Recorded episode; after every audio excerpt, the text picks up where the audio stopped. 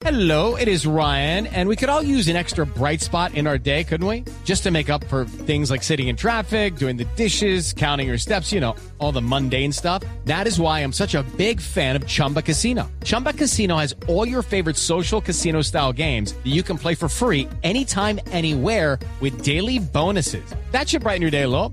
Actually, a lot. So sign up now at chumbacasino.com. That's chumbacasino.com. No purchase necessary. BGW. Void were prohibited by law. See terms and conditions. 18 plus. Ya los, los países desarrollados, que se sabía desde un principio que iban a ser los primeros en tener la vacuna, están anunciando entonces cuándo empieza su calendario. Pero eso es una de las noticias, Gonzalo, y se nos olvida otra noticia importantísima.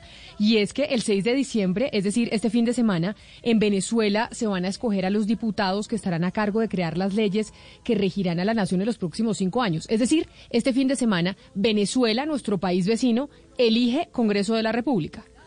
Es así, Camila. Eh, hay que recordar que en Venezuela no hay Cámara Alta ni Cámara Baja, simplemente es la Asamblea Nacional. Y es una elección que ha estado marcada por tres vertientes. La primera, la del chavismo que plantea recuperar la fuerza en el hemiciclo. La segunda, la de una oposición que ha sido señalada de ser cómplice del régimen. Y la tercera vertiente, la de una posición llamada democrática, que está liderada por Juan Guaidó, Gabriel Radonsky, Leopoldo López y María Corina Machado, quienes han dicho que no van a participar en esta elección porque la han tildado de fraude, porque han dicho que no van a reconocer estos comicios porque no hay garantía para ello. Así reaccionó y así lo dijo Juan, Juan Guaidó en algún momento. el proceso que convocó la dictadura de cara al 6 de diciembre, hoy diplomática internacionalmente, pero también políticamente en Venezuela está derrotado. Eh, está siendo desconocido por la Unión Europea, también por la Organización de Estados Americanos y por hoy ya 30 37 partidos. Para poner en contexto a los oyentes, Camila, esta elección viene precedida por una serie de sentencias emanadas del Tribunal Supremo de Justicia de Venezuela, en las cuales el máximo ente judicial eh, dispuso de la directiva de diferentes partidos políticos, tanto opositores como oficialistas. Es decir, eliminó, vetó a la directiva de partidos como Primero Justicia, Voluntad Popular, el Partido Comunista de Venezuela, Acción Democrática, entre otros. Estas decisiones han sido políticas y han golpeado de manera muy fuerte a las facciones que quieren apoyar al presidente Maduro, pero que tal vez se han desligado un poco de su accionar y que han dicho, a ver, nosotros seguimos apoyando el proceso revolucionario, pero no vamos con el PSUV.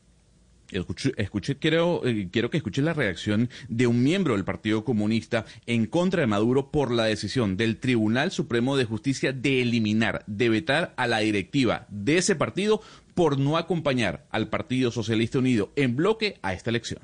Nosotros consideramos que el gobierno encabezado por el presidente Nicolás Maduro ha, viene desarrollando una política contraria a lo que fue el acuerdo eh, y el compromiso del presidente Hugo Rafael Chávez Fría.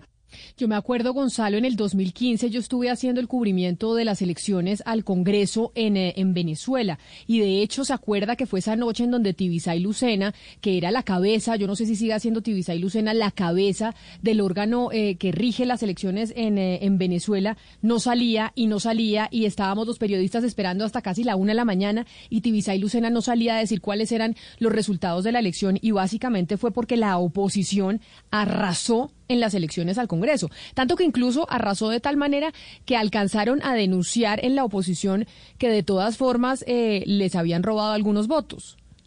Pues sí, Camila, esa fotografía que usted muestra o que usted recuerda es la que se vivió en Venezuela durante muchos años. La larga espera para que Tibisay Lucena, quien era hasta hace algunos meses presidenta del, Consejo Nacional Electoral, diera los resultados. Eh, cuando la oposición ganó esa elección, Camila, que usted menciona en el año 2015 con una amplia mayoría, eh, quienes estaban con la oposición pensaban que de alguna u otra forma eh, esto podía lograr un proceso de quiebre dentro del gobierno de Nicolás Maduro que fuera o que llevara a unas elecciones abiertas, unas elecciones creíbles y más allá un proceso de cambio dentro del Poder Ejecutivo. No obstante, eso no ocurrió. Uno, porque el Tribunal Supremo de Justicia, eh, más exactamente la Sala Constitucional, que exigió o decretó que ninguna ley emanada por el Poder Legislativo era constitucional ya que la misma, ya que el ente eh, eh, legislativo estaba fuera de la Constitución. No solo eso, sino que Nicolás Maduro llamó a una asamblea constituyente, que es un suprapoder utilizado en Venezuela, y desestimó cada una de las leyes que se estaban aprobando en la Asamblea Nacional Venezolana. O sea, la Asamblea Nacional quedó sin poder y así anunciaba el presidente Nicolás Maduro el llamado a esa Asamblea Nacional Constituyente convoco al poder constituyente originario para que la clase obrera y el pueblo en un proceso popular constituyente convoque una Asamblea Nacional Constituyente. Asamblea Nacional Constituyente. Con el pueblo, con la clase obrera. Entonces, Camila, con un Tribunal Supremo de Justicia que le dice a la Asamblea, usted no es constitucional, y con un Nicolás Maduro llamando una constituyente que es el suprapoder, sobre todo por encima y hasta por encima del propio Maduro, la Asamblea Nacional Venezolana no tenía ningún tipo de función. Para que se haga una idea, Camila, los líderes de la oposición que hoy en día están buscando un curul dentro de esa elección que se va a vivir el día domingo, son señalados por participar en la operación Alacrán. Y esta operación Alacrán básicamente fue llamada así por los miembros de la oposición liderada por Juan Guaidó, en donde se denunció que el gobierno de Nicolás Maduro habría comprado a estos diputados de alguna otra forma, con, dándole eh, millones de dólares para que no votaran por Juan Guaidó a principios de este año en su reelección a la presidencia del Poder Legislativo. Entre esos nombres están los de José Brito y los de Luis Parra. Pero entonces, Gonzalo, hay algo importante y es que va a pasar este fin de semana en Venezuela con esas elecciones. ¿Y por qué es fundamental para Colombia? Porque acuérdese que nosotros pues tenemos una migración importante de Venezuela, tenemos la frontera más grande de nuestro territorio precisamente con ese país y lo que pase allá acá nos afecta. ¿Qué va a pasar este fin de semana en esa elección con todo lo que usted está explicando? Entendamos algo, el gobierno de Nicolás Maduro controla, eh, controla, todos los poderes públicos en Venezuela, exceptuando la Asamblea Nacional. Por ende, estaría el camino abierto para que el Nicolás Maduro tuviese el poder en el Tribunal Supremo de Justicia, en el Consejo Nacional Electoral, en la Contraloría y también en la Asamblea Nacional. Juan Guaidó, Capriles, María Corina Machado, Leopoldo López y la llamada, como le decía, oposición democrática no va a participar dentro de este fraude electoral como ellos lo han llamado. Eh, y como le digo, va a estar servida la mesa para que Jorge Rodríguez, que es un veterano del chavismo, eh, Cilia Flores, que es la primera combatiente, como le dice eh, Nicolás Maduro, que es su esposa, y Diosdado Cabello vuelvan a la Asamblea Nacional y, como bien le decía, pues el hemiciclo quede mm, pintado mm, de rojo. Lo cierto del caso, y para que usted sepa, el Consejo Nacional Electoral está liderado, como bien le decía, por chavistas, por personas ligadas al régimen. La directora o la presidenta del Consejo Nacional Electoral fue magistrada del Tribunal Supremo de Justicia, tribunal que vetó a la Asamblea Nacional en su momento cuando Juan Guaidó era presidente de la misma. Diversas encuestas, Camila, hablan de una participación del 40%, es una participación alta, el chavismo sigue teniendo algún tipo de apoyo, según el presidente Nicolás Maduro son más de 14 mil candidatos. Algún tipo de apoyo no, o sea, si va a salir el 40% a votar, Gonzalo, quiere decir que hay apoyo, porque lo que entiendo es que de la oposición no saldrán porque piensan que es legitimar esas elecciones. Claro, pero hay algunos opositores que dicen, pues, eh, yo salgo a votar por, por una figura de la oposición que no esté ligado directamente al Partido Socialista Unido de Venezuela. ¿Ese ciudadano que va a salir a votar por ese opositor se le puede tildar de chavista? Yo no lo creo, sino que básicamente quiere, en este caso, un cambio y, que, y quiere que el cambio sea por la vía electoral. Son 14 mil Camila candidatos, esto según el presidente Nicolás Maduro. Y quiero que escuche cómo algunos de estos candidatos buscan electores, buscan votos. Escuche a Diosdado Cabello. Yo sé que es la mujer la que se va a levantar tempranito, ¿eh? Y va a decir en la casa, epa, a levantarse con la Diana Carabobo porque hay que ir a votar. Claro, y el que no vota no come. Para el que no vote no hay comida. Yo no sé.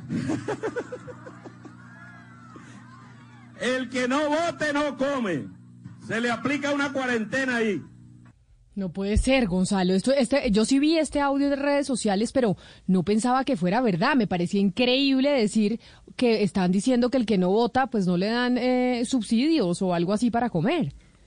Hay que recordar, Camila, que el gobierno nacional, el gobierno de Nicolás Maduro, tiene unas bajo la manga, que son las cajas CLAP. Las cajas CLAP, como usted sabe y como ya le hemos hablado acá, son las cajas de comida que se le entregan Las a las famosas personas. de Alex Saab. Sí, las famosas de Alex Saab.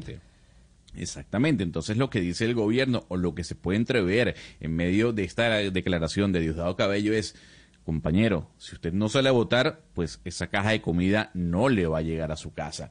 Entonces, para, para dar un poco de preocupación al doctor Pombo, más de lo que ya la tiene, eh, lo que va a pasar el día mm, domingo es que el chavismo va a tomar la Asamblea Nacional, se va a quedar con la mayoría de los de más de 200 puestos que tiene esa Asamblea Nacional y tendrá todos los poderes en sus manos.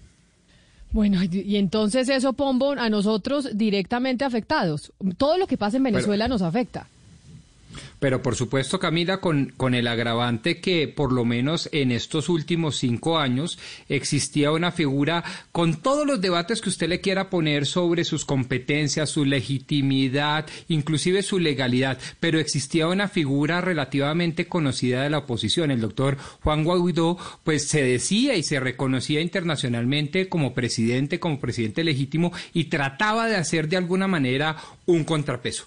Muchas voces, o por decirlo menos, no pocas voces fueron las que empezaron a atacar al, eh, al doctor Guaidó, cuando realmente el peligro, y el peligro de Marras de hace más de 20 años, está en un régimen tiránico, despótico y totalitario que asume todos los poderes de las ramas y, y órganos del poder público. A mí me parece muy triste porque en vez de poder apoyar a alguna figura con todos los reparos que usted le quiera meter, que podría generar un mínimo contrapeso democrático en una evidente tiranía, pues va a desaparecer a partir de este 6 de diciembre. Y ahí sí entonces agárrese de atrás. Y agárrese de atrás porque qué? Lo que se nos viene es que no vamos a tener interlocutor distinto que un tirano de oficio que no sabe hacer nada distinto a abusar del poder.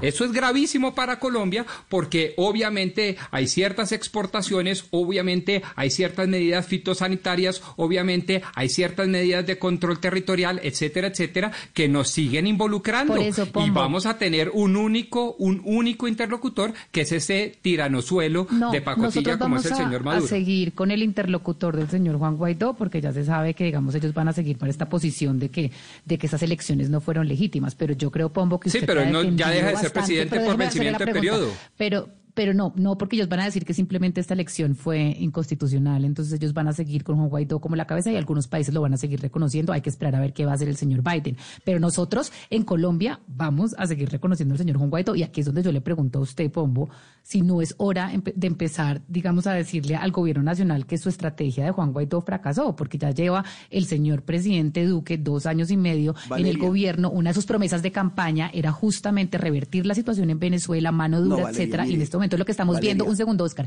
es al gobierno, al señor Nicolás Maduro atornillado en el poder mucho más que antes, la economía completamente dolarizada, Irán apoyando a Venezuela y nosotros sin canales diplomáticos ni siquiera para que nos devuelvan a la No, señora no, no, Merlano. hay Entonces, ¿no es hora de cambiar la estrategia? Pues pregunto.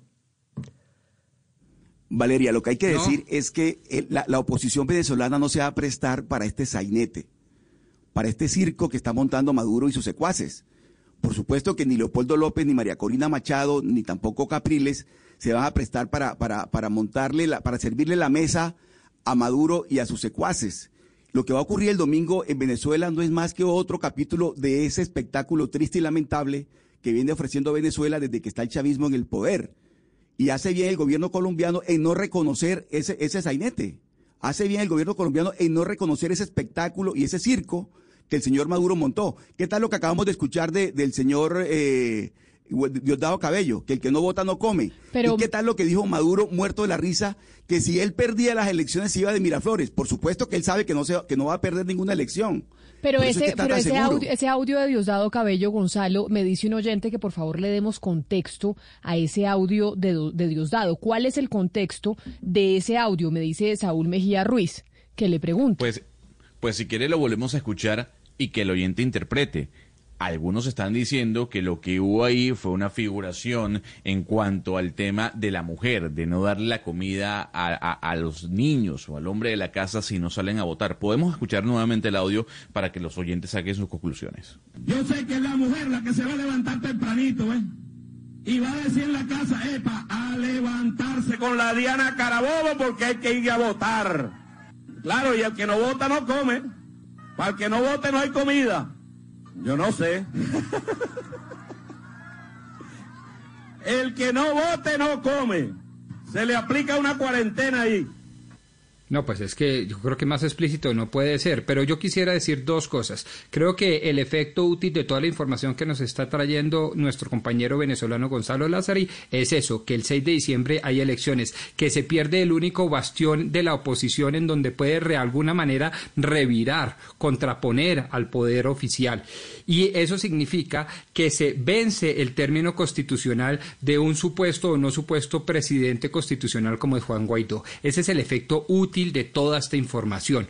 Punto uno. Punto dos. Lo que nosotros entonces tenemos es un debate de si debemos o no entablar relaciones con tiranías. Y hay dos posiciones, seguramente igualmente respetables, pero antagónicas. Una posición pragmática en donde dice, en la medida en que tenemos una relación no solo ancestral, sino indiscutible, pues tenemos que tener eh, comunicación y de alguna manera, como dice Oscar Montes, eh, avalar y legitimar el sainete de la tiranía. Y otros que creemos que no, y otros que creemos que en la política no todo vale, que la moral debe tener una influencia directa en las políticas de gobierno y que nosotros no podemos ir sentenciando el destino de millones de compatriotas venezolanos sobre pretexto de advertir un pragmatismo diplomático harto, harto inconveniente para los destinos de Colombia. Ese es el debate, Camila. Pero mire, Gonzalo, me escriben muchos oyentes hablando del tema de Venezuela y de las elecciones de este fin de semana en nuestra línea de WhatsApp. Que ¿Cuál es el número? Repita lo que usted ya se lo sabe. Yo me lo, yo me lo sé de memoria. A ver, sí, cómo no. que ahí dándome, haciéndome eh, fieros como si ya se lo supiera. No, para nada. No, mire, 301-764-41. A ver, doctor Pombo, si quieres vamos al unísono. 301-764-4108. Ya bien, tocó aprendérselo porque no nos regañan. Pero me dicen muchos oyentes algo que es recurrente y es que la, la oposición está completamente fragmentada y eso viene pasando en Venezuela pues desde hace mucho tiempo. Entonces tampoco hay una oposición organizada que haya dado una alternativa de poder que convenza también a los venezolanos. Por eso cuando usted me dice que hay un 40% de personas que van a salir a votar, pues no me parece un número menor. Porque, pues, digamos, eh, eso es más o menos, eh, Valeria, lo que sale a votar aquí en Colombia. En Colombia, ¿cuál es nuestro nuestro nivel de, de, asistencia en las elecciones? ¿40% más o menos? 55. ¿55? 55, claro. Bueno, sí, sí, sí. sí. Pero, promedio, promedio de abstencionismo del 45, sí.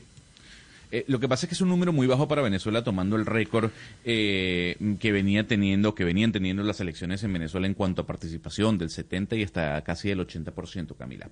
Cuando los oyentes hablan, la oposición está dividida.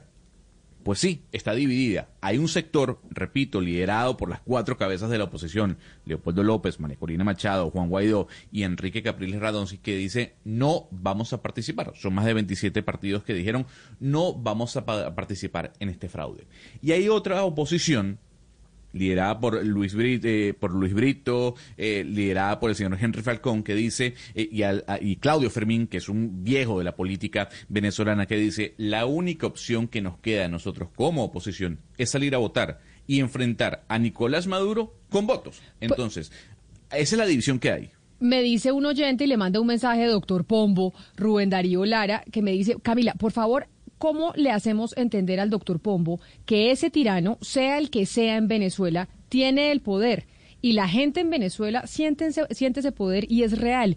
Y que Guaidó es un títere y que no ve cómo podamos nosotros desde Colombia tener una relación directamente con Guaidó, cuando lo que tenemos que hacer es tomar el toro por los cuernos y enfrentar a Maduro directamente. Es decir, en términos de pragmatismo, que al final de eso se trata también gobernar, pragmáticamente tenemos un lío con la frontera en Venezuela.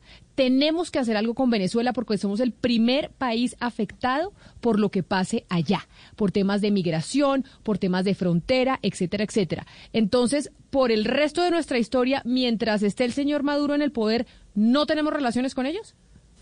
O unas relaciones de tipo administrativo, que es lo que hemos venido diciendo hace tanto tiempo, pero es que uno no puede legitimar políticamente una tiranía afectando a más de 26 millones de compatriotas venezolanos, dándoles la espalda cuando durante 200 años fundamentalmente ellos nos han dado la mano. Punto uno. Punto dos. Entiendo la preocupación del señor Lara, pero para otros hay, para eso hay otros mecanismos de tipo administrativo, una cuestión de carpintería, una cuestión de técnica, más nunca de gran política, porque la gran política se traduce en hambrunas, en mantenimiento del régimen, en legitimación del régimen y de alguna manera en la imposibilidad en un mediano y largo plazo de que un régimen tan oprobioso como ese se baje del poder. Y si no, miremos el caso de Cuba. Pues mire, precisamente miremos el caso de Cuba. No ha, ha pasado nada a pesar de que han hecho todo lo que usted ha dicho. Se ha hecho todo lo que usted acaba de mencionar, se ha hecho con Cuba y no ha pasado absolutamente nada. Se empezaron a ver cambios en Cuba en la forma en que funcionaba la isla económicamente después de que Barack Obama y una serie de lobistas dentro del Congreso norteamericano empezaron a decir, ya el bloqueo no es una opción, acá tenemos que inyectar la economía y mirar si a través de la economía podemos generar una transformación en la isla. Porque esa estrategia que usted dice que hay que utilizar se ha utilizado con Cuba y no ha funcionado. Okay, round two. Name something that's not boring. A laundry? Ooh, a book club. Computer solitaire, huh? Ah, oh, sorry, we were looking for Chumba Casino. That's right. ChumbaCasino.com has over 100 casino style games. Join today and play for free for your chance to redeem some serious prizes. ChumbaCasino.com. No purchase necessary. Forward, prohibited by law. 18 plus terms and conditions apply. See website for details.